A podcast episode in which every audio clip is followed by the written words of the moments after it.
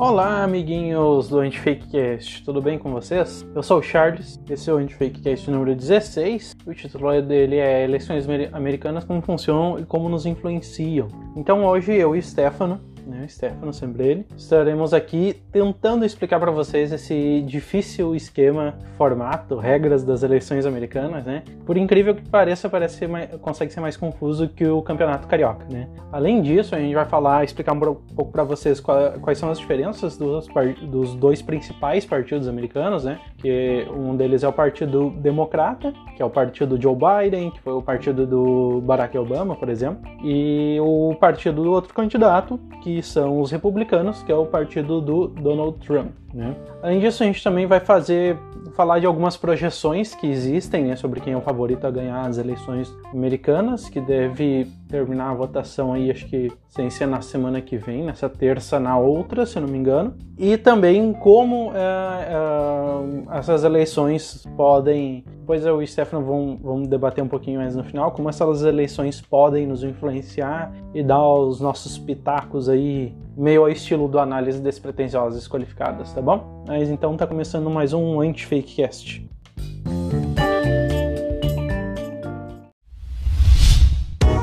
A iniciativa Podcasters Unidos foi criada com a ideia de divulgar podcasts menos conhecidos, aqueles que, apesar de undergrounds, têm muita qualidade tanto em entretenimento quanto em opinião por aqui você tem a chance de conhecer novas vozes que movimentam essa rede. Então entre lá no nosso Instagram, o arroba Podcasters Unidos, é só escolher e dar o play.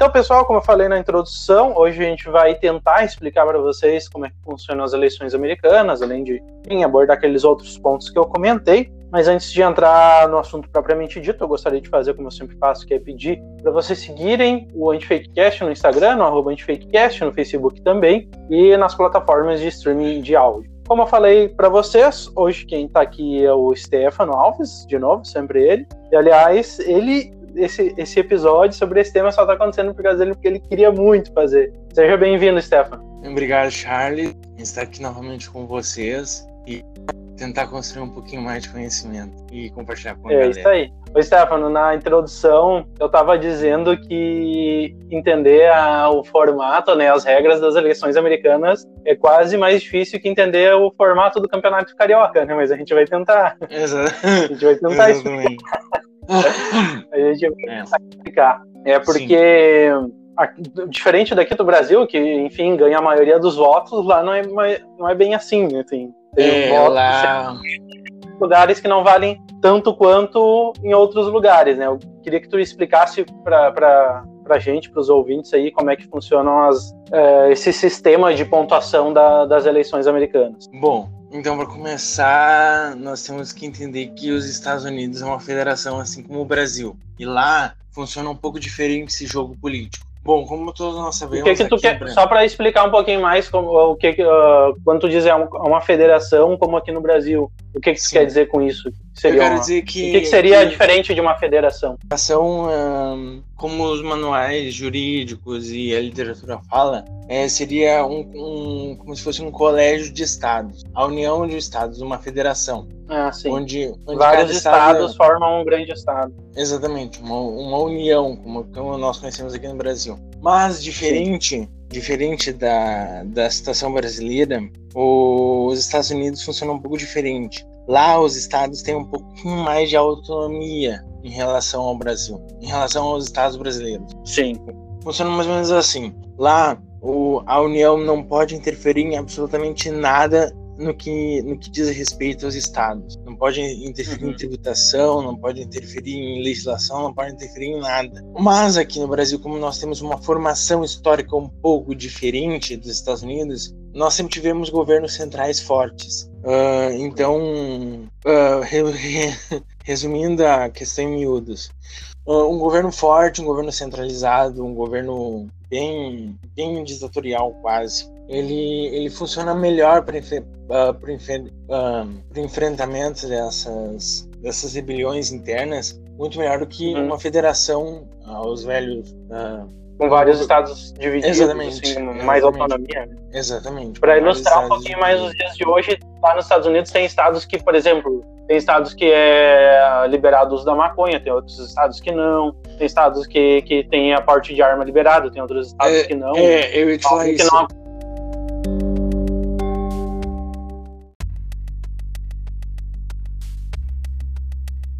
Ah, deixa eu te perguntar um negócio agora que fiquei um pouco curioso, né? Tu disse que ah, o poder central, né, ele não tem tanto poder sobre os estados, que os estados são bem tem bastante autonomia para fazer bastante bastante coisas, né? Sim. Mas então o que, que cabe a- ao poder central, ao presidente, né, ao Congresso, Mas fazer sobre os estados? tu diz em relação ao sistema po- político brasileiro ou americano? Hum, Não todo, assim, né? Qual é que são os poderes, né, que o Bom, é poder que assim- americano tem sobre os estados, né? Sim. Bom, poder central, né, no caso o presidente. Assim, ó, é que como são dois sistemas diferentes, as competências e atribuições são de diferentes, cada qual com sua constituição. Né? Uhum. Para os Estados Unidos, as, as funções atribuídas ao governo federal são basicamente aquelas atribuídas por John Locke no seu, no seu segundo tratado sobre o governo civil, onde o Estado Uhum. deve garantir as liberdades e a propriedade privada.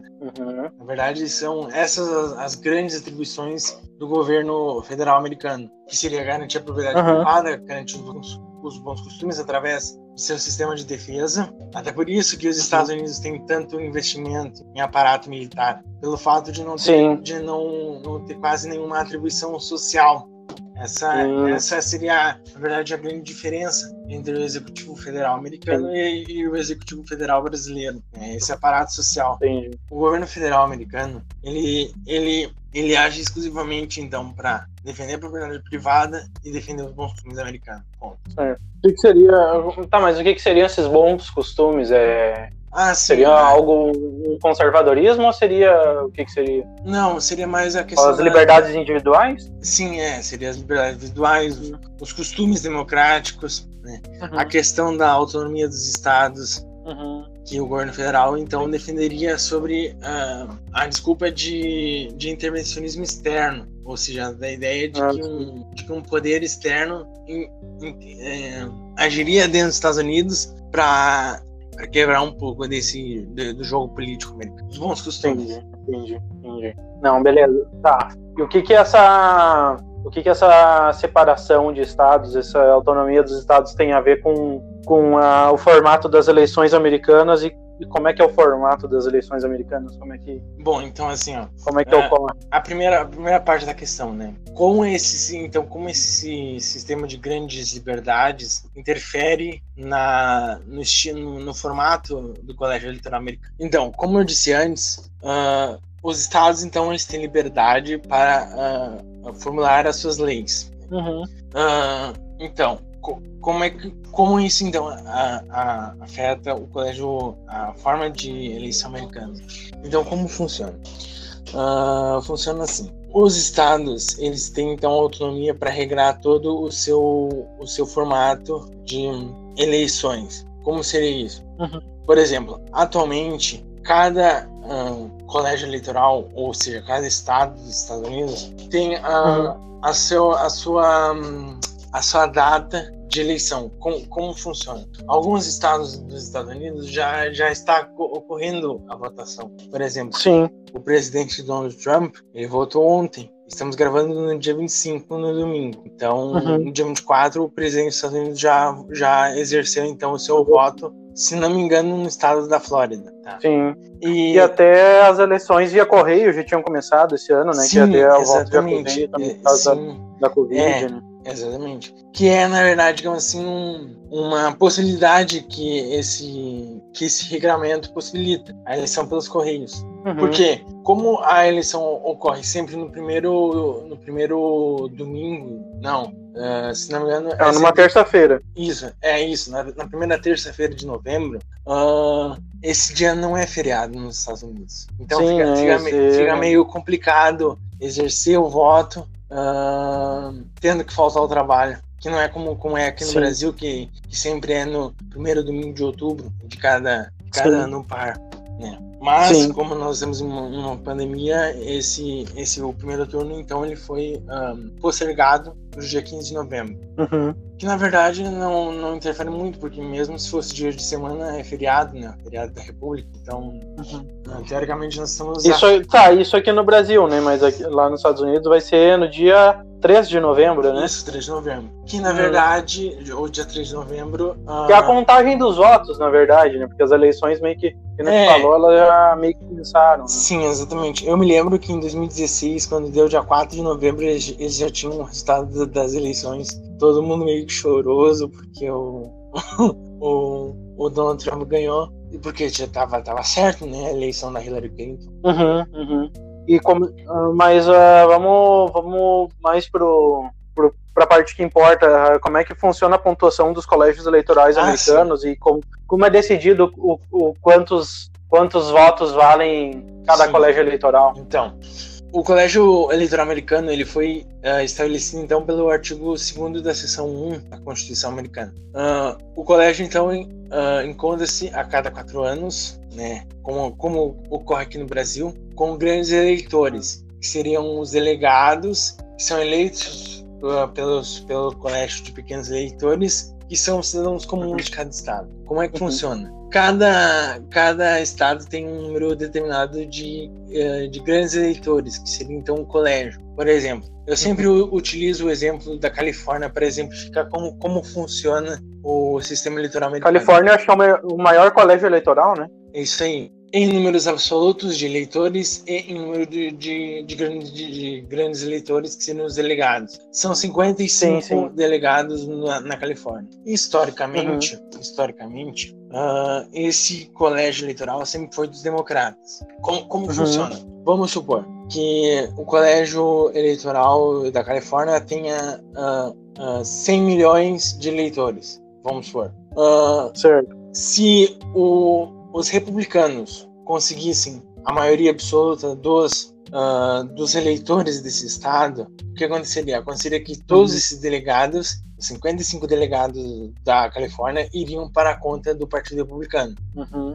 É, é, funciona mais ou menos assim, ó. É como eu até entendi depois, depois de muito, de muito tempo refletindo sobre esse sistema, eu consegui entender. Vamos pensar. Se fosse como aqui no Brasil, automaticamente quem teria mais votos, né, teria Ganharia. ganharia a eleição. Mas eu até entendo Uhum. eu até entendo a justificativa desse, desse propósito eleitoral, desse propósito desse, desse sistema eleitoral. Ah, vamos supor, e- esse tipo de sistema eleitoral ele beneficia a grande, a grande parte do, dos- da população americana que, que faz, que, que mora ah, longe desses grandes colégios eleitorais, que moram, digamos assim, quase que no centro dos Estados Unidos. Vamos pensar, vamos pensar que os, que os, os democratas então ganhem, ganhem na Califórnia. 55 delegados vão para conta dos, dos democratas. E o resto da, da Zona Oeste, os republicanos ganham. Então, Uhum. em, em teoria, o, a maior parte da. não da população, mas do território dos Estados Unidos está sendo representado pelos republicanos. Vamos pensar aqui: o, nos, nos, nos estados que fazem divisa com a Califórnia. Um tem 7, outro tem 6, outro tem 11, 5, 6, 4, 3, 3, 9. Ou seja, ahn, grande parte da costa oeste, que é a, ali a Califórnia, Novo México, etc., até o Texas, eles ahn, seriam, digamos assim, melhor representados do que se fosse só pela, pela maioria absoluta. Não sei se ficou, meio, ficou claro esse, esse raciocínio, onde os estados, Não. assim, ó, onde os estados Mas só, só para deixar bem, antes da gente, vamos dizer, dar os- essas opiniões, assim, é, só para deixar bem claro pro ouvinte, né, que a Neto explicou ali muito bem da, da Califórnia, é o maior colégio eleitoral. Então, e com, tem o número de advogados, ou, advogados são delegados eleitorais, né, Isso. que são 55. Uhum. Então ocorre lá a eleição. Tu disse que a Neto deu um exemplo, né? Se tiver 100 milhões de habitantes na Califórnia. Se 50 milhões mais um É, votar no Joe Biden, vai todos esses 55 pontos da eleição vai para o Joe Biden. Tanto faz quantos votaram no Trump. Vai todos 55 pontos para o Joe Biden, É. que é eles chamam de the winner takes all, que é o vencedor leva tudo, né? exatamente. Tipo, ou é, ou é zero, ou é tudo ou é zero, Isso. né? Aí vamos dizer que o Joe Biden perdeu num, num estado lá que. Perdeu por um voto num estado lá que conta 10, 10, 10 pontos. Vai todos aqueles 10 pontos pro, pro Trump. Isso. Aí to, é feito a soma, cada estado ele tem uma quantidade de pontos. É feita a soma de todos esses pontos. E daí, quem tiver mais pontos ao final, né? Uh, vai ser eleito o, o presidente. Até isso. eu aprendi isso olhando um canal de um, de um amigo meu que eu quero indicar. É um canal bem simples, ele criou até mais para falar sobre as eleições, é um canal pequeno, ainda está começando, mas ele explica muito bem, que é Thales Becker. Né? Procurar por Thales Becker, esse é o nome do canal no, no YouTube, né? E um dos sites que ele, que ele usa como referência é o 538, que é, seria 538, né? Que é o total de pontos, contar todos os pontos de todos os estados dos Estados Unidos, dá 530, uh, 538 pontos Sim. ao total, né? Isso. Daí tem também um site lá que ele indica para fazer a simulação, que é o to seven to win, que é 270 para ganhar, que é, é isso aqui, é exatamente isso, né? O, o candidato que tiver pelo menos 270 pontos, ele com certeza será eleito, eleito presidente dos Estados Unidos. Isso. Uh, então, só para explicar. Exatamente. Eu queria que tu, eu não sei se tu sabe, eu queria que tu uh, explicasse para nós é, como é que é determinado quantos delegados eleitorais tem em cada estado. Pelo tamanho do colégio eleitoral absoluto. Ah, pelo tamanho, a quantidade de eleitores exatamente, que, exatamente. que tem naquele estado. Uhum, entendi. É, uh, dá para entender essa lógica de colégio eleitoral pela, pela simples, uh, pela simples análise de que, vamos pegar, por exemplo, toda a costa oeste. Toda a costa oeste tem, sei uhum. lá, 20, 20 e tantos estados. Esses 20 e tantos uhum. estados, uh, esses 19 estados, juntos, todos juntos, têm mais delegados que a Califórnia. Ou seja, Sim. ou seja, se os, os, vamos supor, os democratas historicamente ganham na Califórnia, levam 55 pontos, uhum. e o, o Trump ganha nos outros 19, ele ganha, mesmo ele tendo uh, uma votação absoluta menor. Até dá para entender isso pelo, senti pelo sentimento de representatividade porque os Estados Unidos, um, a organização do, do, do, dos blocos políticos e mais, eles não são uh, relativos à, à população, mas sim relativos a território. Uhum.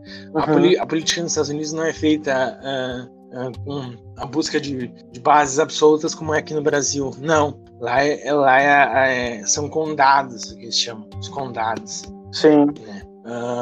Mas mesmo assim, né, entrando um pouco nessa, nessa questão da opinião, eu sei lá, eu acho esse sistema de eleição muito anti, antidemocrático. É, não, é uma furada. Por quê? É uma furada. Kenneth, é, porque, tipo, o Kenneth falou, uh, volta numa terça-feira de trabalho, né, então pra, tipo, pra tu voltar, tu meio que tu tem que faltar ao e trabalho, voltar não sei é lá, obrigatório, né? voltar numa hora de, de, E não é obrigatório. Então, ou tu tem que ser um, ter um cargo privilegiado, né? Ou tu tem que ser meio. Uh, às vezes acaba ainda aqueles, só aqueles eleitores mais uh, fanáticos, mais fervorosos, né? Sim. Que é muito que o presidente ganha, aquelas, ou aquelas pessoas que prestam mais atenção à política. Então é um ambiente muito favorável as pessoas não irem votar, porque é um ambiente muito. Que nem tu falou, tem um... É um ambiente muito favorável à Tem os estados que. E tem os estados que eles historicamente eles ganham ou do Partido Republicano ou do Partido Democrata. Exatamente. Então vamos dizer que eu voto num candidato republicano, mas eu tô num estado que normalmente o Partido Democrata ganha. Ah, eu nem vou votar, sabe? Porque tanto faz, que do mesmo vai ganhar o democrata, vai todos os pontos pro, pro, pro candidato democrata, Sim. sabe? Isso numa suposição. Né? E, e, e aqui, ó, eu tenho aqui algum dado que, que acho interessante colocar na Daí tem os, tem os swing states, né? Que, tem os swing states, que são aqueles estados que não têm muito uma tradição do Partido Republicano ou do Partido Democrata, Exatamente. né? Que são geralmente os estados que decidem a eleição. Ex exatamente. Eu tenho até aqui algum, um dado bem interessante, que foram uhum. só cinco, em cinco ocasiões, cinco vezes na história americana, que o presidente que, que levou a maioria absoluta não ganhou no colégio eleitoral. Só cinco vezes. Por isso que eu acredito uhum. que esse sistema... Uma das vezes foi na última eleição. Sim, foi aqui, ó. O John Quincy Adams, em 1824, o Rutherford Hayes, em 1876, Benjamin Harrison, em 1888, George Bush em 2000 e Trump em 16. Ou seja, cinco vezes na história americana, que é uma história quase tricentenária, que não houve esse conflito, uhum. esse conflito de maioria absoluta com maioria no colégio de delegados. Né? Sim, sim. O que, o que demonstra digamos assim, uma, uma tradição, como eu disse antes, mais territorialista e menos absoluta na questão da, da eleição. Sim. Uhum. Um...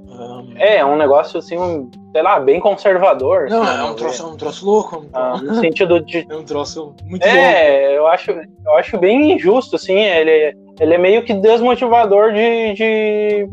Sim. De exercer realmente o direito ao voto, a, a democracia, tu escolher, porque, enfim, por esses vários motivos que eu já listei. Sim. Mas eu queria, assim, a gente tem sempre essa essa noção de que nos Estados Unidos só existem dois partidos, né, que são os republicanos e os democratas, que normalmente são os que decidem as eleições, né, mas eu fiquei sabendo há pouco tempo que existem também outros partidos nos Estados Unidos, só que eu não, não sei o porquê eles nunca participam das eleições presidenciais, pelo menos não de uma forma significativa, né? Aí eu queria, Stefano, que tu explicasse para nós uh, um pouquinho do, de cada partido, né, as ideologias e ideias, e, enfim, dos republicanos e dos democratas. Aí provavelmente tu vai ter aí também os presidentes históricos de cada um dos dois para comentar, né? E também essa questão de por que, que uh, normalmente aparecem aparece ao mundo somente esses dois partidos, né? Sim. E a maioria das pessoas acha que nos Estados Unidos só tem dois partidos, não é verdade. Bom, então, a, o Partido Democrata e o Partido Republicano têm uma, uma série uma série de diferenças. São, é quase como a, é, é, uhum. quase como a água e o vinho. São, são uhum. dois partidos opostos. Bem, bem, sim, bem sim. sendo conservador na, no argumento, é exatamente isso. Enquanto um é liberal e de esquerda, o outro é conservador e de direita. Começar. Os democratas, obviamente, estão nesse, nesse universo esquerda e os republicanos de direita. Isso é. E, e para dar um nó aqui na, nos brasileiros, né? Aqui a gente tem que a esquerda é, é simbolizado pelo vermelho, né? Lá é o contrário, né? A direita é o, dire... o vermelho e a esquerda Exatamente. é o azul. é isso aí. Uh, Vamos, por, por, exemplo, na questão das ideias econômicas. Enquanto que o Partido Democrata defende a existência de, de, de regras trabalhistas, como salário mínimo, e que os impostos sejam maiores para que ocorra uma certa equitação e, entre, um, entre os mais ricos e os mais pobres, os republicanos uh, defendem uma pauta bem diferente, oposta. Defende, por exemplo, que os salários devem ser estabelecidos por, por regras do mercado e que os impostos devem ser iguais para todos. Olha que absurdo que os impostos devem ser iguais para todos, ou seja, o cara que ganha 2 mil e o cara que ganha 50 milhões vai, vão pagar o mesmo, o mesmo imposto. Percentual, né? Exatamente. Né? O, que, o que na verdade evidencia e sinaliza a ideia de que os republicanos eh, são o partido da elite e os democratas o partido do, da população mais geral, né? devido, devido uhum. a esses posicionamentos tanto econômicos quanto sociais, quanto posicionamentos uh, sobre questões de, de moralidade de legalidade. Enfim, uh, sobre os ideais sociais, ideal de responsabilidade social. Os democratas, então, eles são eles são baseados na responsabilidade comunitária e social, ou seja, na responsabilidade e na justiça social. Enquanto que os republicanos são baseados nos direitos individuais e na justiça, ou seja, bem aquela ideia de conservador mesmo que, que, nós, que nós discutimos no episódio sobre o fascismo, não é verdade? Ah, sim. Uhum. Então, você que não escutou Exatamente. ainda, ainda não escutou o episódio sobre o fascismo, é. recomendamos urgentemente que vá é. e escute, principalmente na parte em que nós falamos sobre, sobre o, que é conserva, o que é conservador e o que, que eles defendem é. historicamente. Exatamente. É isso, uh... faz, faz o merchandising. Uh, por exemplo, na, sobre as questões militares é, é, é, mais ou menos óbvio, né? Nós vimos no, no governo Trump um aumento uhum. progressivo e agressivo dos gastos militares, enquanto que no Partido Democrata uhum. nós temos uma diminuição de gastos. O que, o que é uma, uma uh, digamos assim, uma inconsistência histórica. E depois, Charles, eu vou pedir para te me lembrar da, dessa parte da, da inconsistência histórica para me explicar mais certinho quando nós falarmos dos, dos, dos, memoráveis presidentes de cada partido. A seguir. Uhum. Uh, tá. Então, uh, sobre a cor. A cor do, do, da esquerda lá nos Estados Unidos é azul e da direita é vermelho.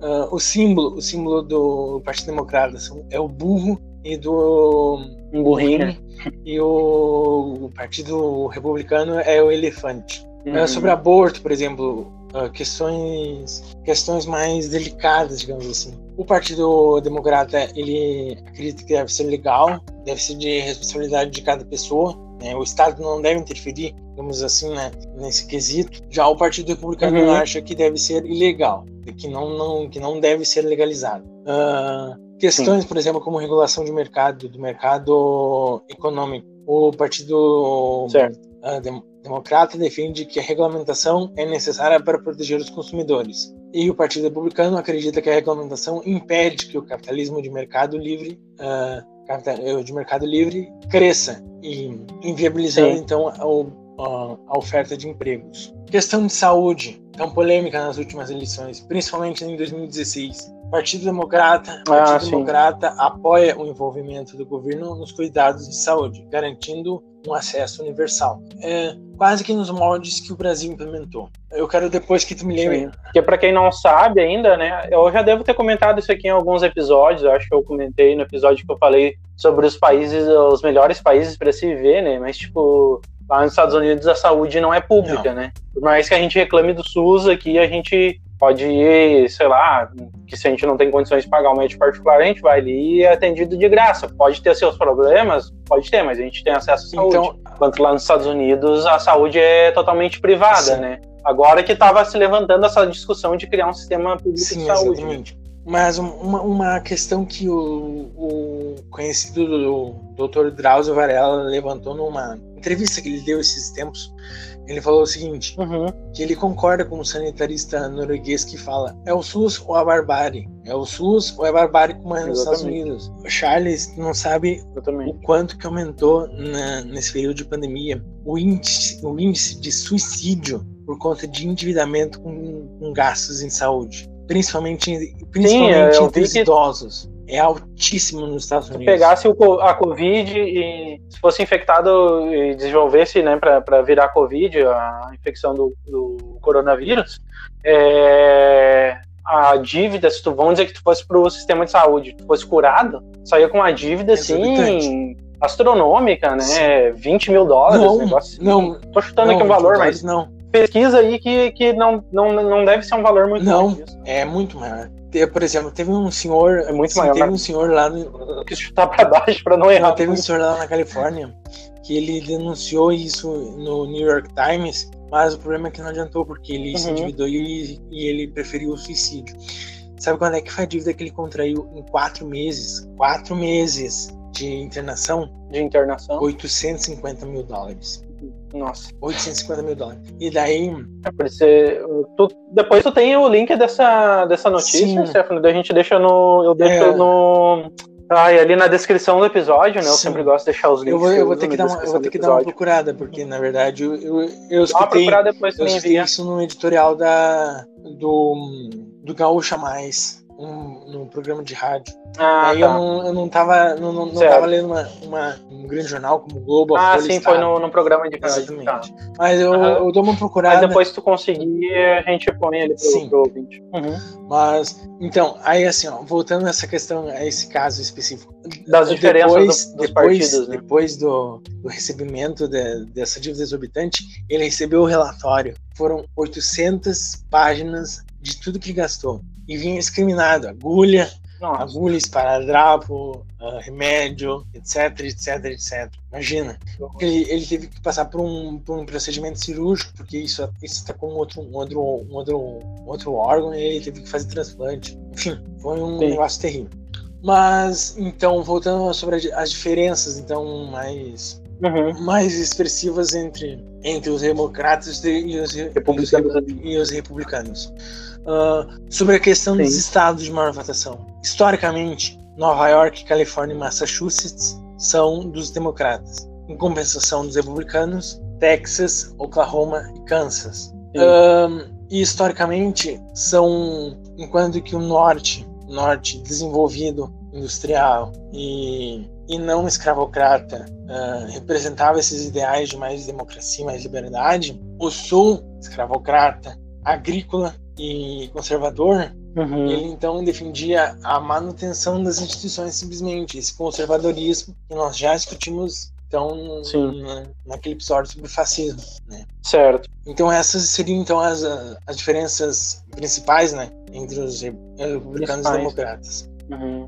Beleza. Resumindo bastante, Stefano, ah, os republicanos então seriam ah, um partido mais à direita, os democratas partido mais Isso. à esquerda. Os republicanos com, vamos dizer, o que a gente chama hoje de liberalismo de mercado, né? De um mercado de trabalho mais regrado pelas regras de, de mercado mesmo e de demanda e, e demanda e procura, né? Sim e os, os, os democratas um estado um pouco mais interventor nessa parte econômica para que não hajam uh, grandes desigualdades sociais, assim como a, a, os, os, democratas lá também eles uh, defendem essas pautas uh, mais liberais no sentido dos costumes, Sim. né? De cada pessoa decidir o que fazer com o seu corpo, tanto a questão do aborto, quanto a questão da, da liberação da maconha, quanto a questão do casamento homoafetivo. Que, é, que na verdade exemplifica bem esse ideal uh, social-democrata, digamos assim, do Partido Democrata,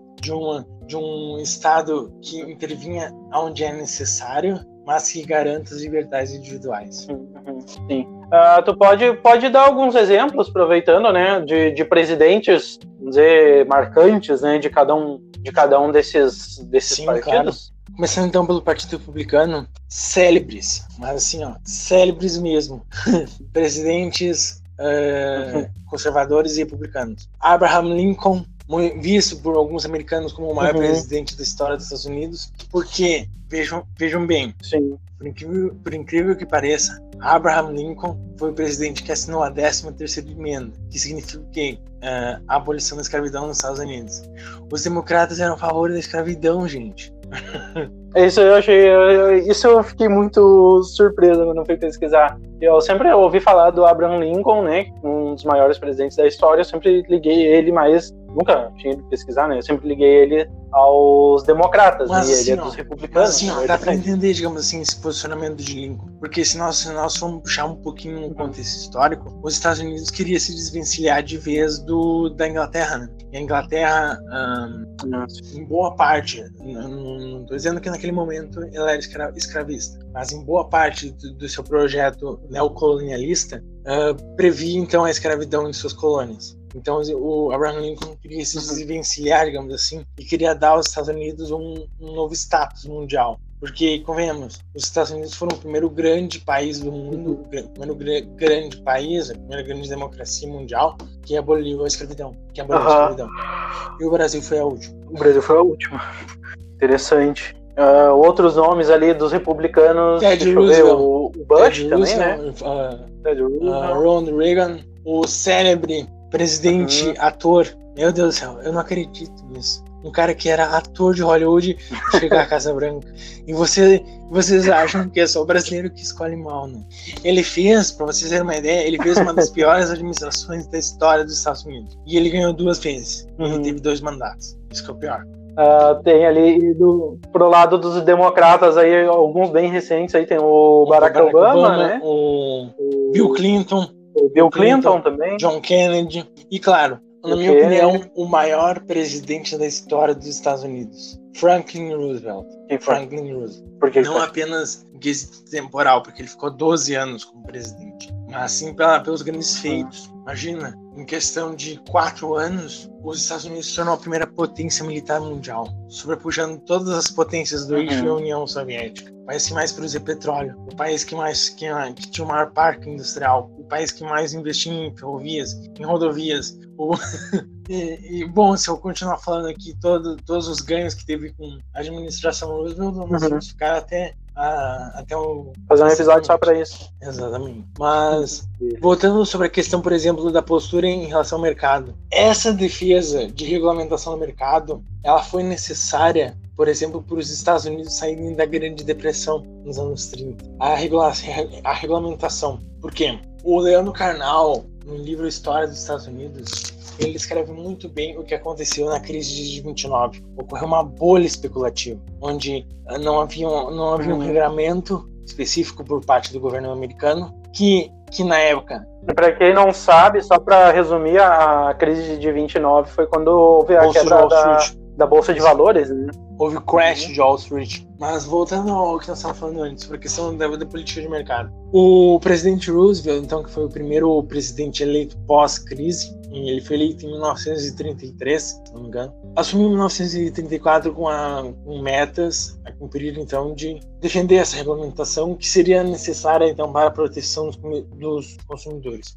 Eu até acho, eu acho necessário nós ponderarmos que o, uma- uma- um dos grandes ganhos da administração Roosevelt foi a criação do Banco Central deles, o Federal Reserve, Reserva Federal Americana, que seria que, que funcionaria então, digamos assim, como, como, como o grande regulador, o grande regulador de preços, o grande, enfim, o grande regulador de que estabelecia as regras do jogo, mas que também então possibilitava a proteção ah, dos consumidores, da população em geral, mais, mais empobrecida, dos abusos por parte de- do, do mercado, os abusos dessas, das grandes corporações. Ahn, John Kennedy, então, foi um, o célebre presidente da Guerra Fria, enfim, né? Ele foi ele que, que conseguiu so- solucionar os problemas da crise dos mísseis em Cuba em 62, que quase levou o mundo a uma guerra nuclear. Woodrow. Wilson, o presidente da Primeira Guerra, levou os Estados Unidos para a guerra e ganhou a guerra contra a Alemanha Imperial. O, o Jimmy Carter, que conseguiu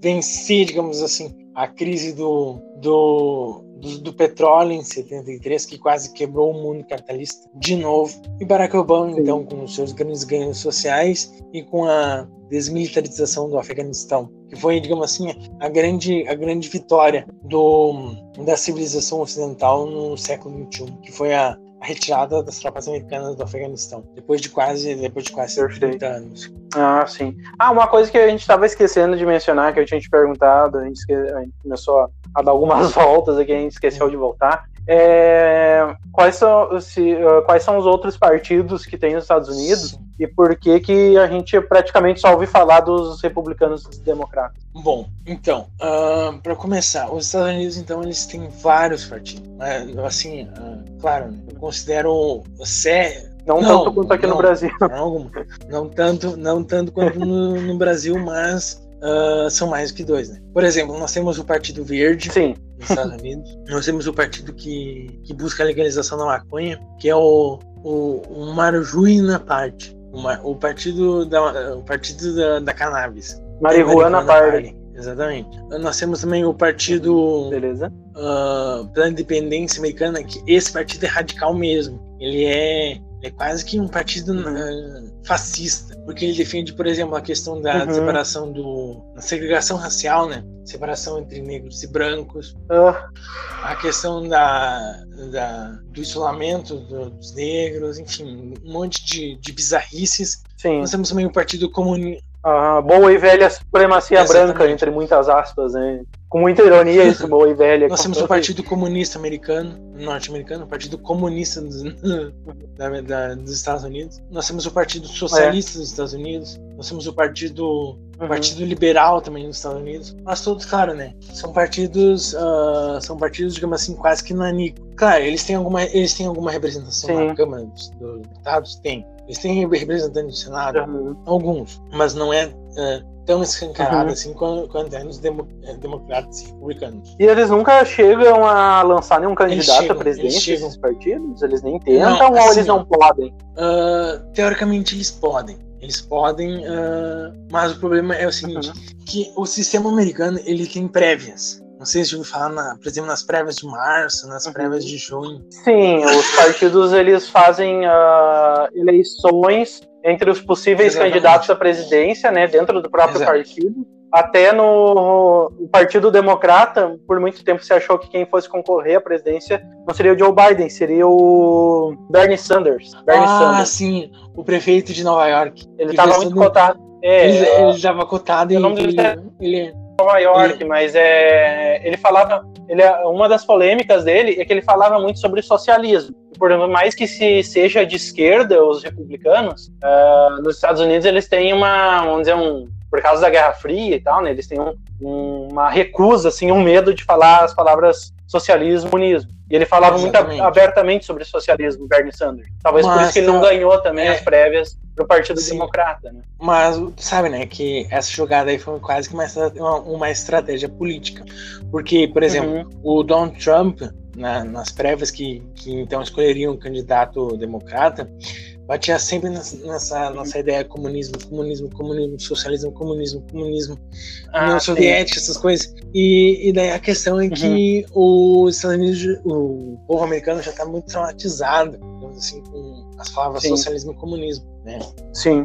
Claro, traz todo, tra, traz E toda daí uma... perdendo, perdendo as prévias, um cara que falava de socialismo, vamos dizer, tira o medo de tu, ah, tu votar nos republicanos. Seria algo Sim, mais ou menos assim, exatamente. a estratégia. Mas uma coisa, uma coisa que nós não podemos nos esquecer, que os momentos de maior tensão, de maior tensão, de maior exigência política e exigência militar, os democratas estavam no poder. Sim. Vamos pegar, por exemplo, na Segunda Guerra Mundial, onde começa toda essa, essa discussão. Quem é que estava no poder? Um democrata, Franklin Roosevelt. Ah, É, nos anos como- 60, os anos 60, ali na crise dos mísseis cubanos, que nós falamos antes, O Kennedy. que é democrata. Era democrata. O JFK. Isso. Por exemplo, na crise do, do petróleo, quem é que estava no poder? Jimmy Carter, que era democrata. Os anos 80 foi, digamos assim, quase que uma um momento à parte, porque era um momento de crise internacional e ao mesmo tempo de marasmo eh, militar. Porque nós, nós, Uhum. nós estávamos vendo na- na- nos meios de comunicação, imprensa, o esfacelamento final da União Soviética. Então, ou seja, Uhum. o, o, governo Reagan, nesse quesito, ele foi fácil de, de- da administração Reagan, Ah, porque não tinha o segundo, o segundo, o contraponto, sabe, o grande contraponto que as, Uhum. as administrações anteriores tinham, que é o medo do comunismo, Ah, o medo da União Soviética, sendo que a União Soviética sim. estava, estava sendo corroída eh, pela, pelos próprios problemas. Perfeito, perfeito. Tá. Bom, sobre a, a questão do que tu levantou antes, né, sobre esse, essa indagação de por que, que só dois partidos vão ao, Ah, ao sim. pleito, né? ao pleito. Bom, a resposta é, é quase a mesma que nós encontramos no Brasil. Co- assim, assim como no Brasil, que vários partidos veem a, a subida para a presidência algo impossível, o mesmo ocorre nos Estados Unidos. Uhum. Porém, lá é um pouquinho diferente. Por quê? Um- se, ah, se um distrito teve um candidato por maioria, ou seja, ele escolheu um candidato para representá-lo na- nas eleições presidenciais, mas ahn, o, o colégio ah, regional escolhe outro candidato, o que prevalece é a maioria. Por isso que esses vários partidos que são nanicos e que são de representação, ah, digamos assim, quase que local, regional, eles, Aham. eles são, eles são ah, engolidos, digamos assim, pelo sistema, o, si- o sistema eleitoral. Porque, Ah, sim. porque esse partido, o os democratas e republicanos, eles têm a representação nacional. Os partidos, esses partidos Sim. nanicos, eles, eles têm representação regional. Ah, sim, sim. É, é, é quase São como, é quase locais muito específicos. né? Exatamente. É como quase que se nós, nós estivéssemos falando de coligações. Uhum. Sabe que, tem, sabe que quando tem um, uma eleição, são vários partidos que formam uma coligação. E Sim. geralmente esses partidos, como eles se identificam mais com pautas liberais ou pautas conservadoras, eles tendenciam, então a tendência é eles apoiarem o candidato desses dois grandes partidos. Sim, sim, sim. Entendi. Beleza.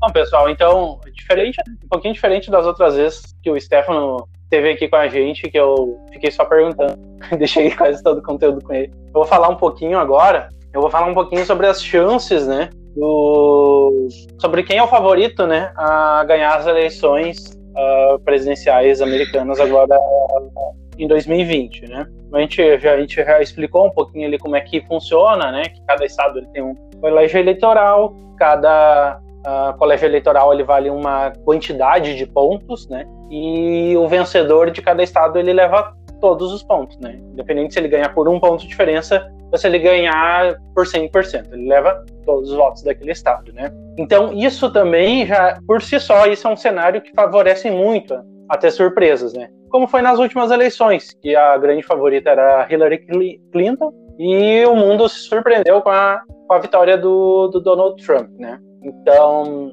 assim como nas últimas eleições, o favorito é o candidato ah, democrata. que dessa vez é o Joe Biden. Para quem não sabe, ele foi o vice-presidente do Barack Obama.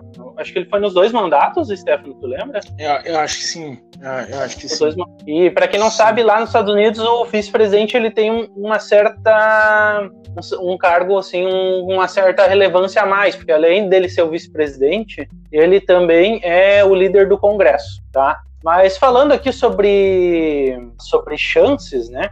Para a gente ter uma ideia do, do favoritismo da, da Hillary, é, na segunda-feira, antes da eleição, né, lembrando que a eleição americana é sempre numa terça-feira, na segunda-feira antes da, da eleição, teve um site aqui, o Real Clear Politics, ele listava oito pesquisas e dessas oito pesquisas, apenas uma apontava, apontava o Trump como como vencedor das eleições. Nos outros, todas as outras pesquisas, ah, quem era dado como vencedora era era Hillary.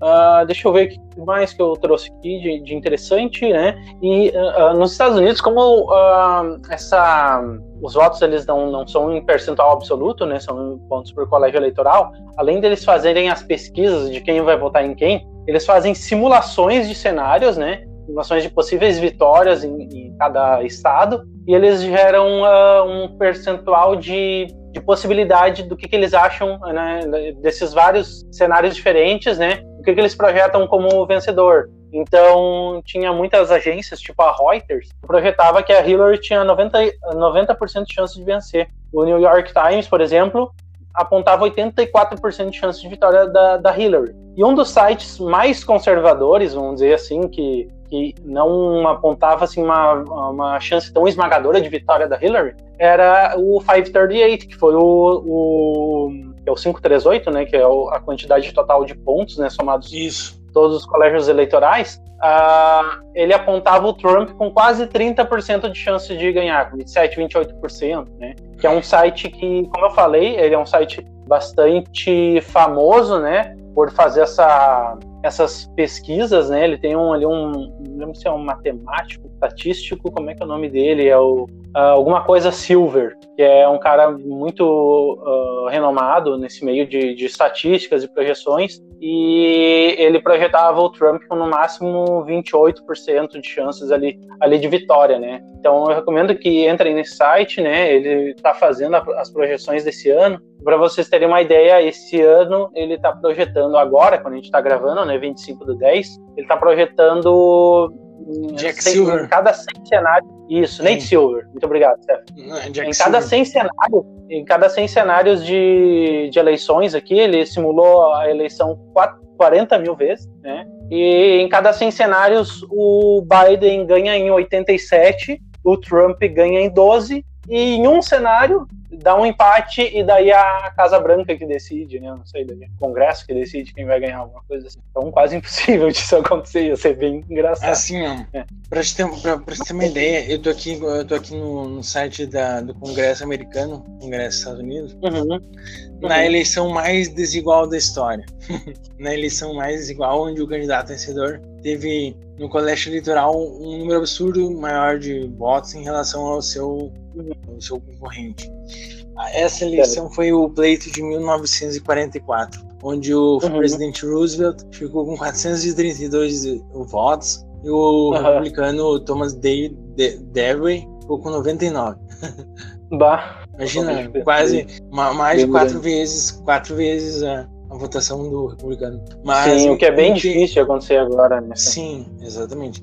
Voltando aqui, né, sobre o, o cenário político, né? Então, as chances, assim, elas são um pouco parecidas, né? Embora a gente veja ali, por exemplo, esse do 538 era um, era um dos sites, né, um dos lu- os lugares que dava um pouquinho mais de chances ao, ao Trump, e hoje dá bem pouquinho, né? Um pouco mais de 10%. Ah, e esse cenário, pelo último que eu, vídeo que eu vi ali no, no canal do, do Thales Becker, ah, ele está bem estável desde junho. Embora, né, algum, ah, a gente ouça alguns comentários que depois da, do último debate entre o Trump e o Biden, eles consideraram que o debate, muitos especialistas e tal, né, consideraram que o debate foi um pouco mais favorável ao Trump, né, que ele conseguiu fazer melhor ali a sua, a sua propaganda ali, enfim, por mais suja que seja, por mais infantil que seja a forma dele tentar se promover, né, que é sempre uh, esculachando né, o adversário, uh, colocando apelidos, né?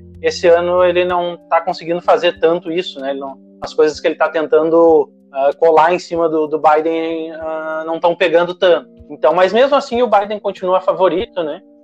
até um negócio assim meio meio bizarro que eu achei que eu encontrei aqui nas minhas pesquisas é que em muitos sites e casas de apostas eles apostam em quem vai ganhar.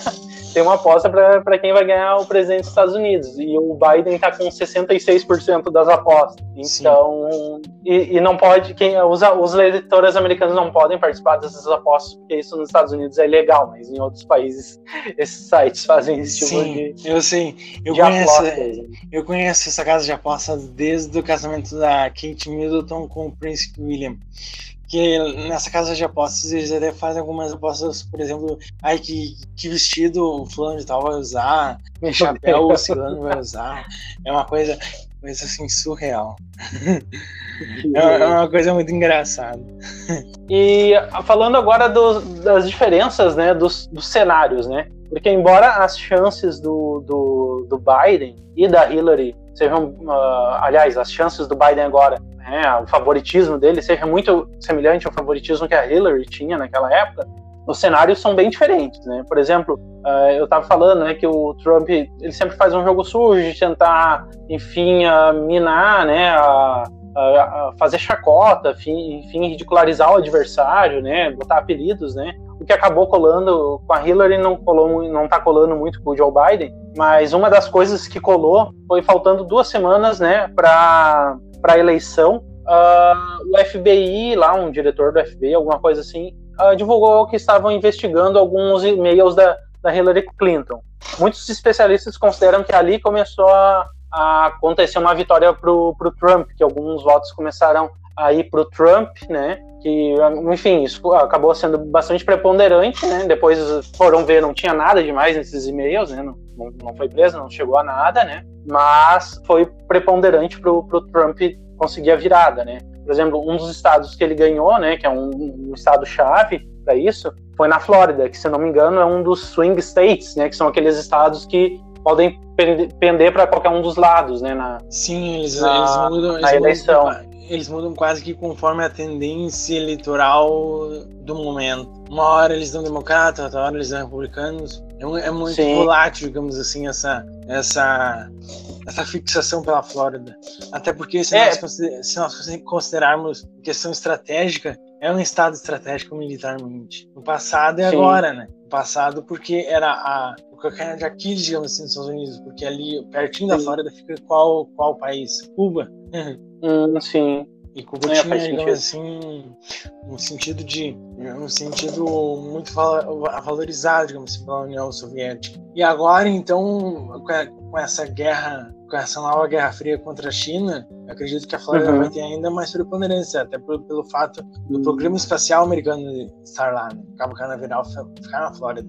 Sim. E para a gente ter uma ideia, Stefano, da, dessa, de como a Flórida enfim, pode pender para qualquer um dos lados, né, historicamente. O Barack Obama ganhou, nas duas vezes que ele foi eleito, ele ganhou na Flórida, nas duas vezes. Hum, e daí aqui até uma análise que eu estava vendo do New York Times, né, o número de, o número de votos dos eleitores brancos e com maior renda, né, com maior poder aquisitivo, ele abriu uma vantagem uh, tão grande para o Trump, que mesmo a Flórida sendo uh, bastante conhecida por ter um eleitorado latino bem, bem forte, né, uh, uhum. que votou a maioria na, na Hillary, não foi suficiente para uh, ultrapassar o Trump, né? Ele também venceu, o Trump também acabou surpreendendo, vencendo alguns estados que as pesquisas mostravam que ele não venceria, como Wisconsin, a Pensilvânia, eu... Ohio também, que foram estados que a margem foi muito pequena, que foram decisivos para a eleição dele em 2016. Sim, queria falar alguma coisa? Não, é só comentando que hum.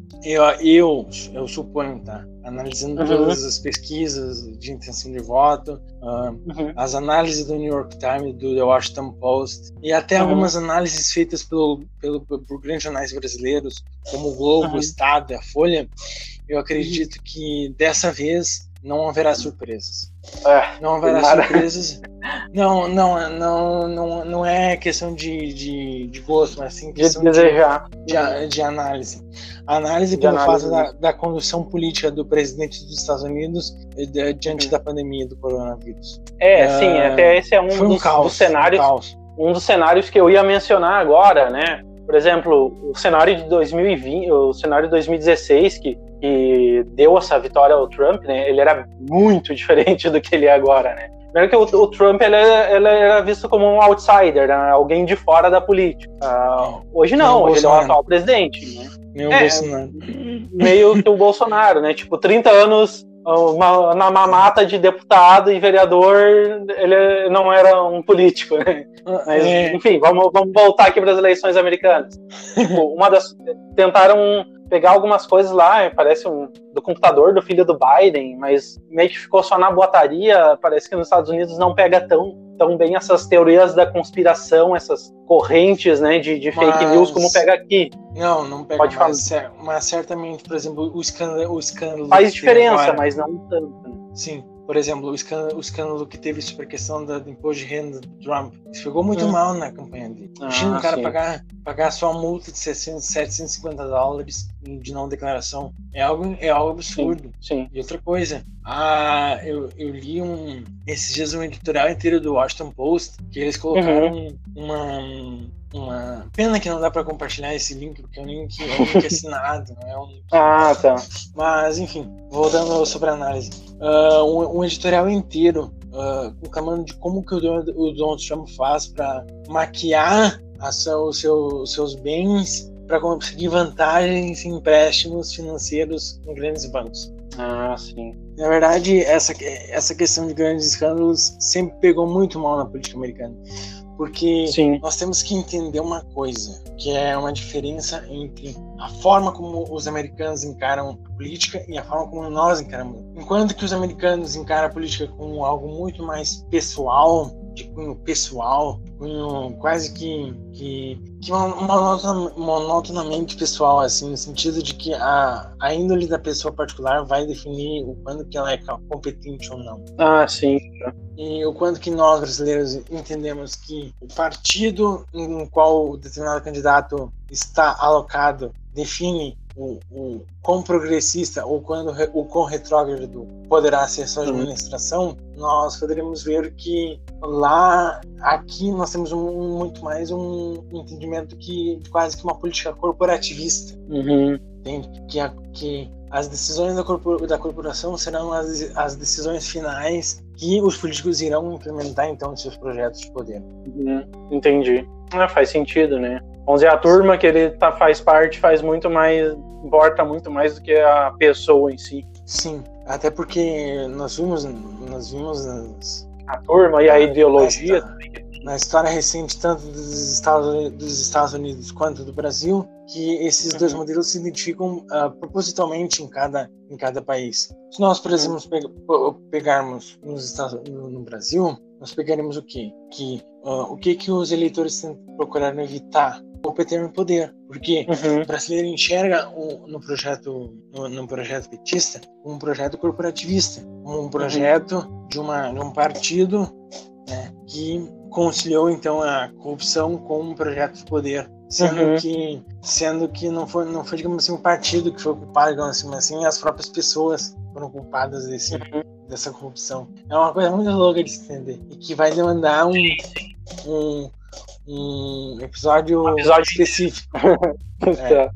Mas voltando aqui, né, sobre o cenário, é, como tu tinha comentado antes, né, tem o cenário do Covid, né, do Covid-19. Até ah, alguns comentários aqui que eu peguei ah, foram do Nate Silver, do 538, e o Covid-19 ele tem meio que uns dois lados, né, porque o Trump ele lidou muito mal com a pandemia, né. Assim, das democracias, né, uh, o Brasil e os Estados Unidos foram os países que pior lidaram com a pandemia, né? Com negacionismo científico, com teorias da conspiração, com xenofobia, né? Isso não sou eu, não é o Stefano que está dizendo. Pesquisar aí qualquer jornal mundial uh, bem conceituado, né? Que não seja assim da deep web, tu vai ver que, que o que a gente está falando é, é o que é a, a, realidade como o mundo enxerga Mas, o Brasil e os Estados outra Unidos. Outra coisa, É, não, é uma máxima, não é uma máxima que a direita dizia quando estava fazendo campanha de que contra fatos não há argumentos. É. Exatamente, é exatamente isso que eu entendo que, que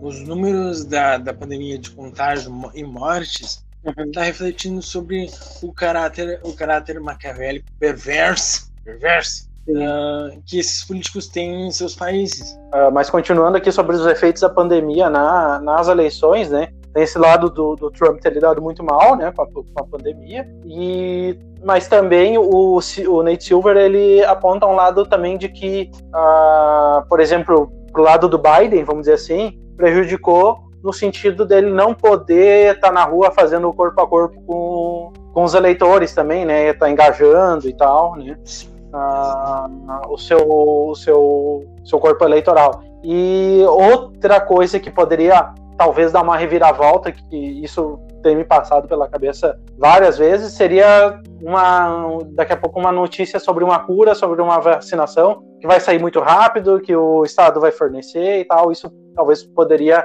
virar muito o jogo pro, pro lado do, do Trump. É, exatamente. Outra coisa eu que acredito, ele... eu, eu, eu vejo isso com o maior medo, o meu maior medo. Uhum. Nas criaturas, sei lá, uh, acharem que tem uma cura colocarem nas, uhum. nas vitrines o, o, um propósito eleitoreiro, ou seja, um, um propósito de que, de que se o Trump for eleito, todo mundo vai ser vacinado de graça, uhum. e, que, e que essa possível cura possa ser eficaz ou não. Isso, isso, uhum. isso, isso gera um debate muito, muito grande entre, e não, não somente na comunidade acadêmica, mas também entre os, entre os, os círculos mais privados, entre, entre a população em geral mesmo. Isso é um, Sim. é um, tema, e... um tema muito recorrente. Pois é, isso sobre o medo de ser usado como eleitoreiro, não é assim. A gente fala isso, não é assim, ah, estão torcendo para a vacina não sair antes, para a vacina demorar um pouco para Trump não ser eleito. Não, não é isso é porque, independente, vamos dizer, se a vacina sai agora, por mais que ele não tenha ajudado, por mais que ele tenha muito mais atrapalhado, ele vai usar isso como propaganda eleitoral e para muita gente que tem pouco acesso à informação ou tem uma deficiência na interpretação de texto, vai colar. Assim como, por exemplo, trazer um exemplo aqui para mais perto de nós. No Brasil, o Bolsonaro inicialmente ele não queria auxílio emergencial, não queria dar auxílio emergencial. Depois, quando foi convencido de auxílio emergencial, o auxílio emergencial que ele queria dar era de 200 reais e o auxílio emergencial que o Congresso queria dar era de mil reais. Aí, negociando ali, tá, fecharam em 600 reais. O que, que aconteceu? A, a popularidade do Bolsonaro, que estava despencando, começou a subir por conta do auxílio emergencial entre a população mais pobre porque a população mais pobre muitas vezes ela não sabe como funciona enfim, os mecanismos do Estado, de Congresso, de, de Poder Executivo, Poder Legislativo, e ah, o governo está nos dando 600 reais ao Bolsonaro que é bonzinho. Quando na verdade não, não foi o Bolsonaro que deu é, 600 reais, né? Primeiro que o dinheiro não sai do bolso dele, segundo que se dependesse da vontade dele, não seria dado, ou se fosse dado, seria um valor três vezes menor, né? Então é isso que pode acontecer. Daqui a pouco, por mais que o Trump, enfim, tomara que saia vacina o quanto antes, pelo amor de Deus. Mas o lado ruim disso seria alguém fazer o, uso disso como campanha eleitoral, como se o, o Biden fosse eleito também e não fosse acontecer a vacinação da população, entendeu? É, é, é algo, esse é que é o absurdo, esse né? que é o medo, né?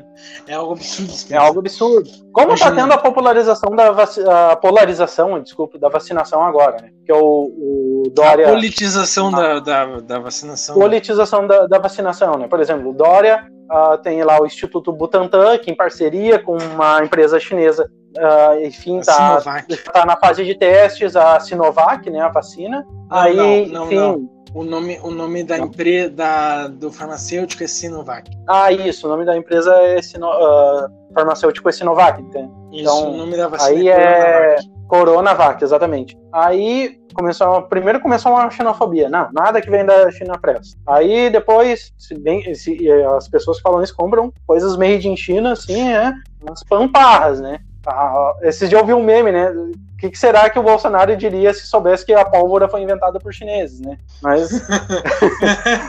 Vamos lá. Ah, e essa vacina, ela tá sendo. Ela não está sendo feita só pelo laboratório chinês, ela está sendo feita com, em, em, em, parceria com um instituto aqui no Brasil, que é o Butantan. É um instituto reconhecido mundialmente e que essa parceria, pelo que eu vi, ela já acontece para inúmeras outras vacinas aqui no, no ter, território nacional. Né? Aí, claro que o Dória está querendo se aproveitar politicamente da, da vacina para se lançar candidato em 2022, eu não tenho dúvidas disso. Mas daí, o presidente vetar a vacina para evitar uma, um benefício de um candidato político é, é como tu falou, é, é cruel, é desumano, né? O mínimo que essa pessoa tem, tem que ser presa. Sabe uma coisa que me veio quando eu vi o comentário, esse comentário xenófobo sobre a China, me veio um, me recorreu à cabeça um episódio que aconteceu com o Abraham Weintraub, quando ele era ministro da Educação. Ele tinha aprovado lá, se não me engano, uma resolução que tinha sido feita pelo Partido Nazista. Olha só, ele aprovou uma resolução que tinha como base a teoria de um ideólogo do Partido Nazista. E daí ele me veio com uma ele me veio com uma, uma desculpinha assim, dizendo assim: ai, eu tomo aspirina. Aspirina é bom, é comprovado cientificamente, mas o único problema é que ela foi inventada pelos nazistas. Olha a insanidade da criatura. Tá, tudo bem. Uh, aí tu pergunta. Ela foi inventada pelos nazistas mesmo? Sim, ela foi inventada pro, no, no período da Alemanha nazista. Mas. Uhum. E, e, claro, com o suporte do governo do governo de Hitler. Mas, mas uhum. aí o ouvinte deve estar perguntando, tá, mas o que, que isso tem a ver com o a Coronavac e, a, e o Bolsonaro? Tudo, ué. Se eles podem usar um, um, medicamento feito na Alemanha nazista, por que não podem usar um, um feito pela China comunista? Exatamente. Exatamente. É contraditório até no, no, pelas, pelas argumentações desses caras. Ela, é uma argumentação não, é, contraditória. É, é, é, uma, é uma. É uma. Como diz um, um, como eu disse uma vez o professor Marco Antônio Villa em, um, em algum. Acho que numa entrevista para para Rádio Bandeirantes. Ele falou assim, disse assim, que é uma discussão de rasteira uh, com o nível do Boteco do Juca, sabe?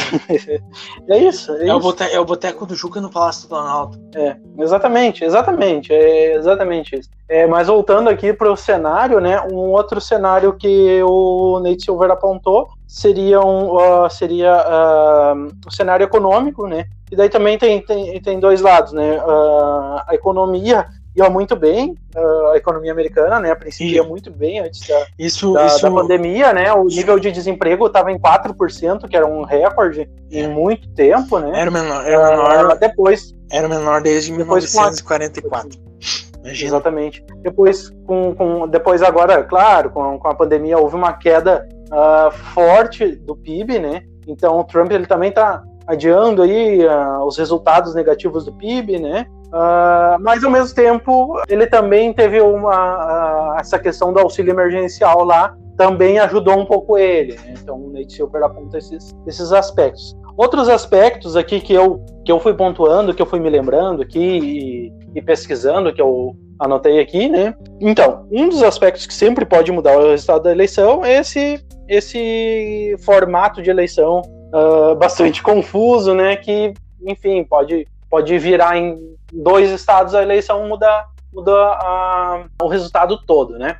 A não obrigatoriedade do voto também, né? A, a gente tinha, sei lá, em 2016 não tinha muito esse, não tinha, as pessoas não eram muito engajadas, né? Por mais que não gostassem do Trump e tal, mas as pessoas elas não eram muito engajadas uh, em, em, sair de casa, em sair do emprego para ir uh, votar na Hillary. Ela não, não, não fazia esse chamamento, né? E também tinha muito aquele negócio também ai, ah, tipo, Trump não vai ganhar de jeito nenhum, era piada, sabe? Considerar a vitória do Trump. Então, uh, houve alguns boatos de, de votos trolls, de pessoas que votaram no Trump só pra trollar, fazer uma, uma piadinha, uma brincadeira.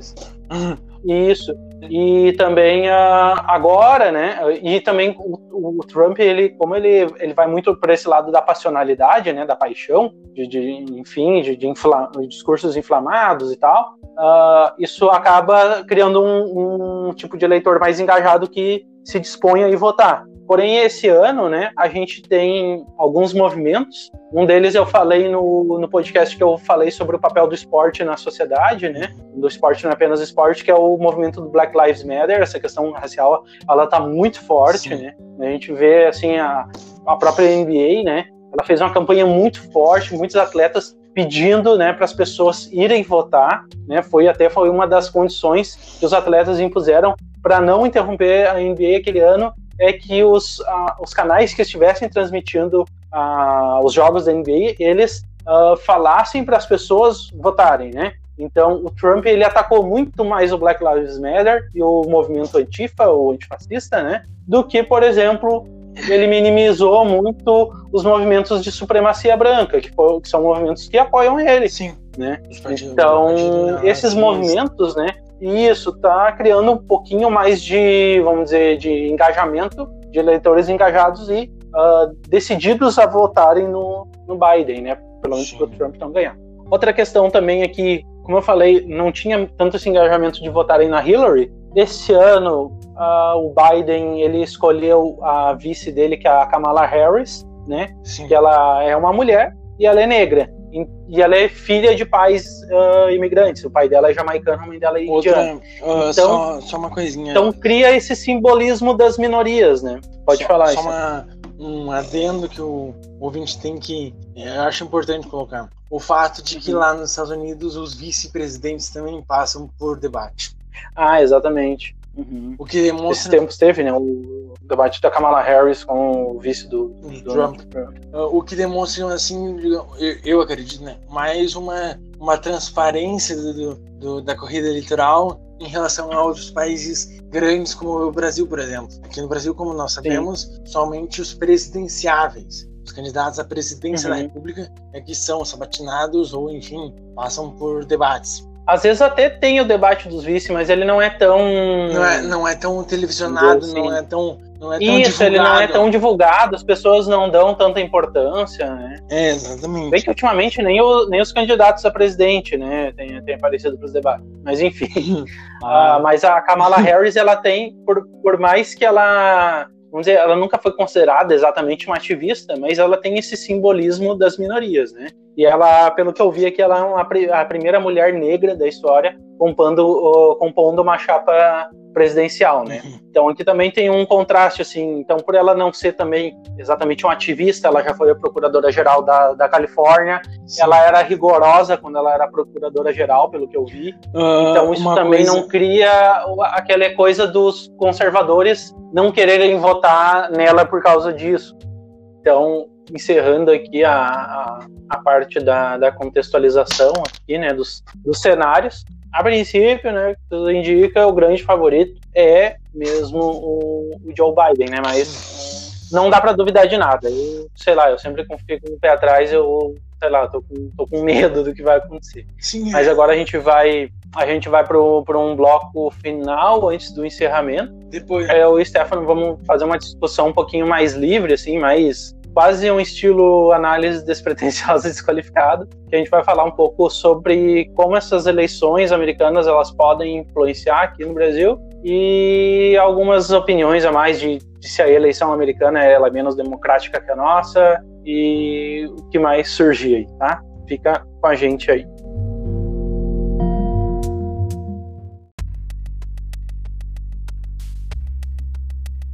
Então, Stefano, vou, vou começar por ti agora. Uh, como a gente sabe, o Donald Trump, o presidente Bolsonaro, eles têm uma, vamos dizer, uma, não diria uma ligação muito forte, mas é, tem uma certa ligação forte, né? O, o, Bolsonaro não esconde a babação de ovo que ele tem pelo, pelo Trump, a vassalagem que ele tem pelo Trump, né? Dando inclusive vantagens aos Estados Unidos sem nenhuma vantagem em troca para o Brasil. Então, ao meu ver, teve uma grande influência a vitória do Trump em 2016 para a eleição do Bolsonaro em 2018. O que que tu acha dessa, dessa influência que pode ter uma derrota ou uma vitória do Trump eh, agora em 2020 para as eleições de 2022?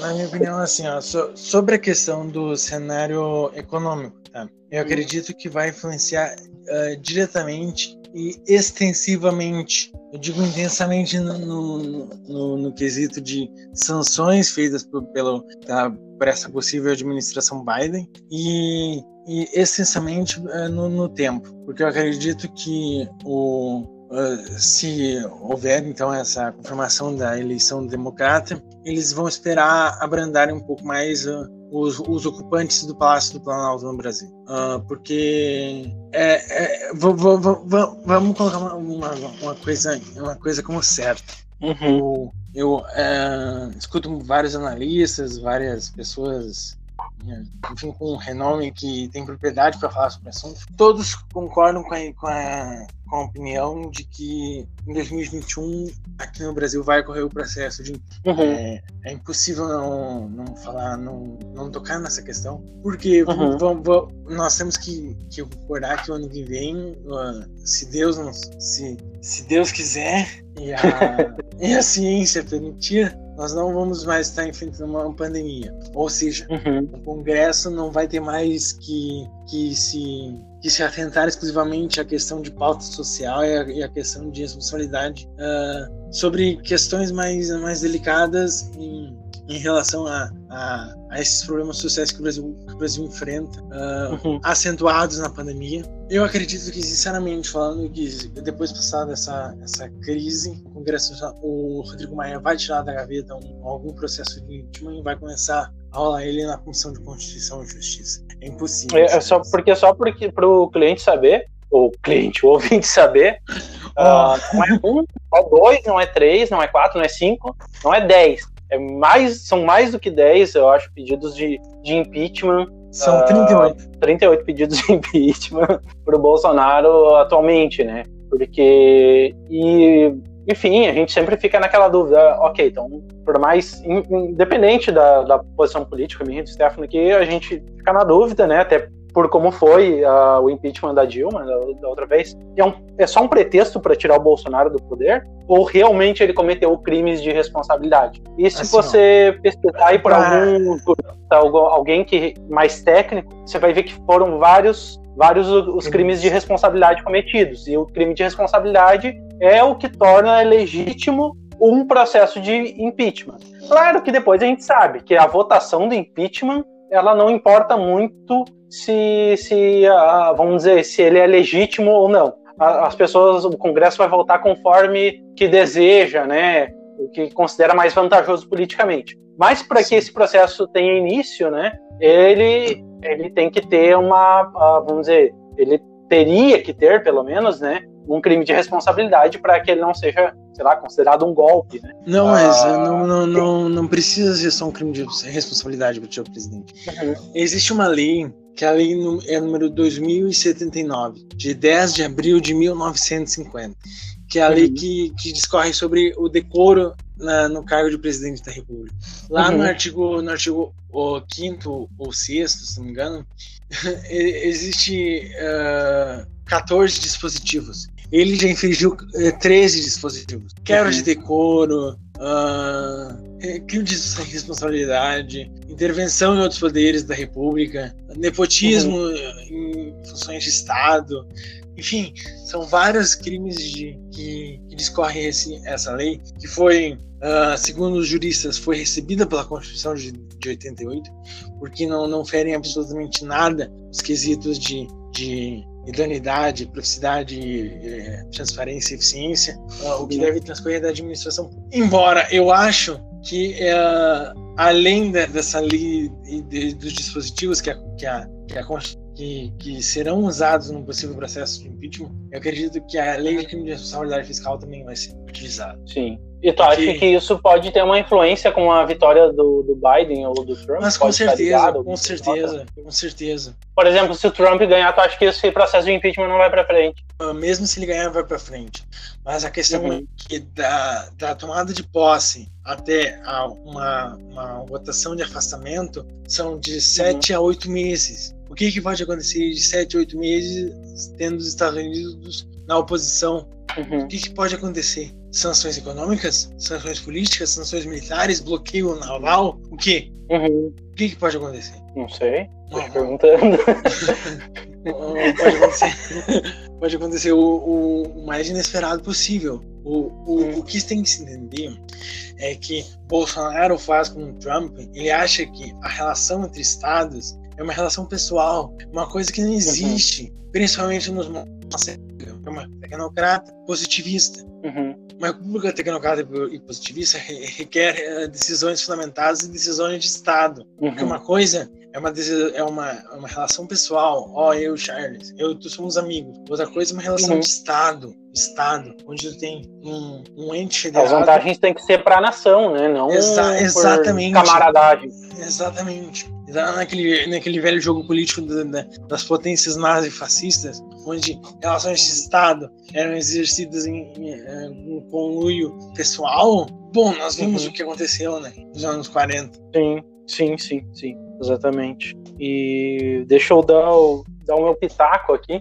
Eu acho que talvez pode, vamos dizer, uma vitória do, do Biden pode, enfim, murchar um pouco, né, essa, é, essa romantização, essa legitimidade desse conservadorismo tosco que a gente está vivendo agora. né? Assim, ó, com Porque Até se a certeza. gente for olhar para os nossos vizinhos aqui da, da América do Sul, ah, muitos países também estão mudando, né? Agora o exemplo mais, mais ah, recente que a gente teve foi na Bolívia, que deram um golpe para tirar o Evo Morales, né? Da presidência, né? E agora quem assumiu foi um cara, os um defeitos, cara né? que é aliado. E agora, e agora quem foi eleito democraticamente pelo povo foi um candidato de esquerda aliado ao Evo Morales. Assim É. como na Argentina a gente também tem o Alberto a gente teve o Macri, né? É o Macri que era antes dele. Não, Macri é, É, da é França, o- né? é o Maurício Macri. Macron. Não, é o Maurício Mac. Maurício Macri. Eu confundo os dois. Eu não- Da, da, Argentina, né? Que era um candidato mais liberal, mais à direita.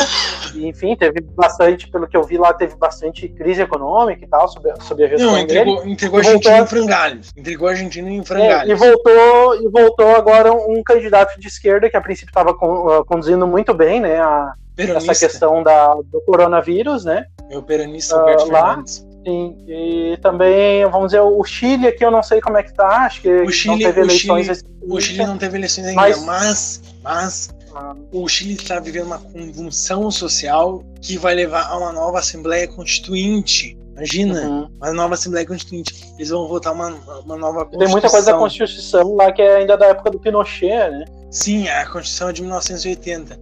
Mas o problema é que o, Uhum. o Augusto Pinochet ficou até 1993 no poder. Sim. Ou seja, muita, muitas das matérias que contém na Constituição do Chile, obviamente, foram, foram criadas ou discutidas pelo Augusto Pinochet. Sim. E o Chile também estava tendo uma série de protestos e, e crise também até pouco tempo atrás, Sim. enfim, por, por questões de trabalhistas e tal, porque os, os ah, o líder lá, o presidente lá, ou a presidente, não me lembro, Queria aumentar ah, o. são, Não, e, são ah, de uma pauta mais neoliberal, né? Sim, mas tudo movido, tudo iniciado pelo quê? Pela, pelo aumento da passagem de 10 centavos do metrô de Santiago. Olha só. Coincidências. Coincidências. Ah, mas enfim, eu acho que talvez, ah, como a gente passou, passou não, estamos passando, né? Começou uma, uma onda conservadora, aí teve o Trump, teve o, o Brexit na, no Reino Unido, o Bolsonaro aqui, o presidente de direita na, na Argentina, um golpe de Estado na, na Bolívia, conservador, parece que tá, vamos dizer, tá virando um pouco a onda e talvez isso possa influenciar um pouco aqui, né?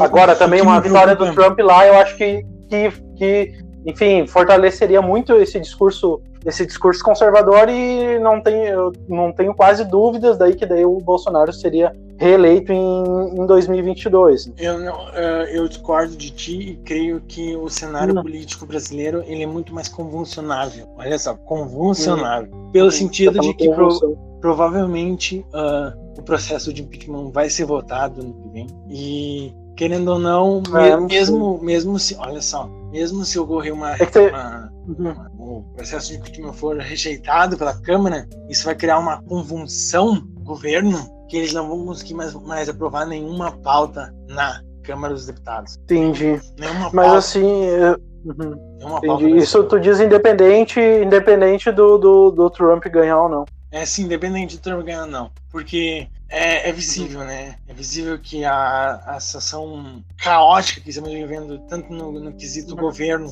quanto no quesito relações internacionais, é, é um crime de lesa pátria. O que, sim, o, que, sim, o que o Beato Saul está fazendo é algo, algo uh, impensável, que é total servidão aos Estados Unidos. Imagina que, o, que, que ocorreu uma cerimônia no, no Palácio uh, no, no, Instituto Rio Branco, no Rio de Janeiro, que forma os novos diplomatas do Brasil. E, e o Ernesto Araújo falou que estamos nos tornando um Estado párea. Pô, imagina se o cara tá dizendo que nós estamos tornando um Estado párea, imagina o que, que sobra para nós, meros mortais. E estamos batendo nessa tecla já fazem dois anos. Sim. E, o Stefano, uh, mas assim, não, não tô discordando nem concordando, assim, mas só esse, sei lá, esse negócio do impeachment, é que eu já ouvi tanta gente falar que achava que o Bolsonaro não ia chegar até o final do mandato, porque teve algumas coisas assim que ele, que ele recuou, né? Quando viu que a, a, a popularidade dele estava despencando, ele parou de falar tanta tanta bobagem, né? Que ele dava uma declaração, declaração polêmica por dia. Né? Uh, ficou um pouquinho mais quieto, principalmente depois que acharam o Queiroz lá, né? Uh, e eu não sei, o que tu disse, né? Mesmo se não for aprovado o impeachment dele, mas se for, se for a processo de impeachment e ele não for impeachmentado, eu acho que ele sai mais forte, porque o Brasil tem muito esse negócio assim do ah não, o cara está é, sendo perseguido é porque o cara é bom, os, co os corruptos querem tirar ele porque sabem que senão ele vai acabar com a corrupção, não sei o quê. Como foi o episódio lá com a facada, né? Que ele uh, ali, se havia alguma dúvida que ele ganharia a eleição, quando ele levou uma facada, criou aquela teoria da conspiração. Não, estão querendo matar ele porque ele é o melhor, porque não sei o quê, porque ele vai acabar com isso, vai acabar com a mata, não sei o quê. Aí ele ganhou a eleição na facada, né? Uh, eu acho que se houver um processo de impeachment e ele não for impeachmentado, ele sai muito mais forte. Aí ele é reeleito sem dúvida. Mas o Charles, pensa uma coisa comigo. Uhum. O que, que pode ser feito seis meses sem Jair Bolsonaro no poder? O que, que o governo pode fazer? Olha, cara, eu não sei o que pode ser feito, mas. Pra começar. O que pode não ser feito não. é vai ser feito bem menos merda. Não, olha só, pra começar. O que que, o, que, que o, o Mourão, né, que é o vice-presidente, faria, teria que fazer? Caso ele fosse afastado por 130 dias. Caso ele fosse afastado, ele teria que re, é, renomear. Ele é afastado por causa do processo de impeachment. Sim. É, como, como, é que funciona o serviço da Constituição? Ele é afastado por 130 dias e o Congresso então começa a avaliar e aí depois vota o, o, a aprovação ou não do processo. Mas nesse meio tempo todo o ministério cai o ministério do Bolsonaro cai e o ah, e o, o Mourão pode então ele, pode não ele tem que nomear um novo ministério. Uhum. imagina um, quais reformas o Congresso pode forçar o, esse ministério a fazer em seis meses sem Jair Bolsonaro? Não sei. Pois é é uma é uma é uma, é uma coisa que só que só o, andar da o andar dos, dos uma incógnita. Uma incógnita que só os, os os acontecimentos que virão. É, tem muita, tem muita água para rolar ainda, né? Mas é, deixa eu ver o que, mais relacionando a eleição americana aqui. Eu acho que a gente já falou, né? Se a eleição americana é menos democrática que a nossa, né? Acho que a gente é, já olha, um assim, disso. Não sei se em quesito, falar mais alguma quesito de, de obviedade, eu acho que sim, né? Porque teoricamente a, a maioria absoluta não, não dá vitória ao, ao, ao mandatário, é, é algo meio duvidoso. Mas eu entendo por que, que funciona assim? Pela questão, como eu disse antes, de, da política ser entendida como algo uh, relativo a território e não a pessoa. É algo relativo Entendi. a território e não ao indivíduo. Porque é óbvio que se fosse, se fosse que nem aqui no Brasil, que o, que o indivíduo tem maior participação na questão da escolha do mandatário da República, obviamente ah, o sistema eleitoral deles lá seria então que nem o nosso aqui, que a maioria absoluta ganha e confere o cargo a quem, a quem obteve a votação. Mas Sim. Eu acredito que, pelos moldes históricos que os Estados Unidos levou para ser criada, eu acredito que esse, esse modelo de, de, de eleição de colégio eleitoral, ele é mais viável. Uhum. Ele, é, ele, é, ele é, mais viável, ele é mais democrático se fosse que nem o uhum. nosso. Entende? Eu, eu acredito que eu acredito que se que pela, pelas razões, pelas condições, pela, pelos resultados que a história dos Estados Unidos teve, eu acredito que é o sistema mais viável para pela formação histórica, né? É, exatamente. Entendo, entendo. Então tá. É, então uh, te agradeço, Stefano, uhum. pelo, pelo nosso bate-papo, pelas contribuições e vamos nos encaminhando aqui para o encerramento. Não saia daí.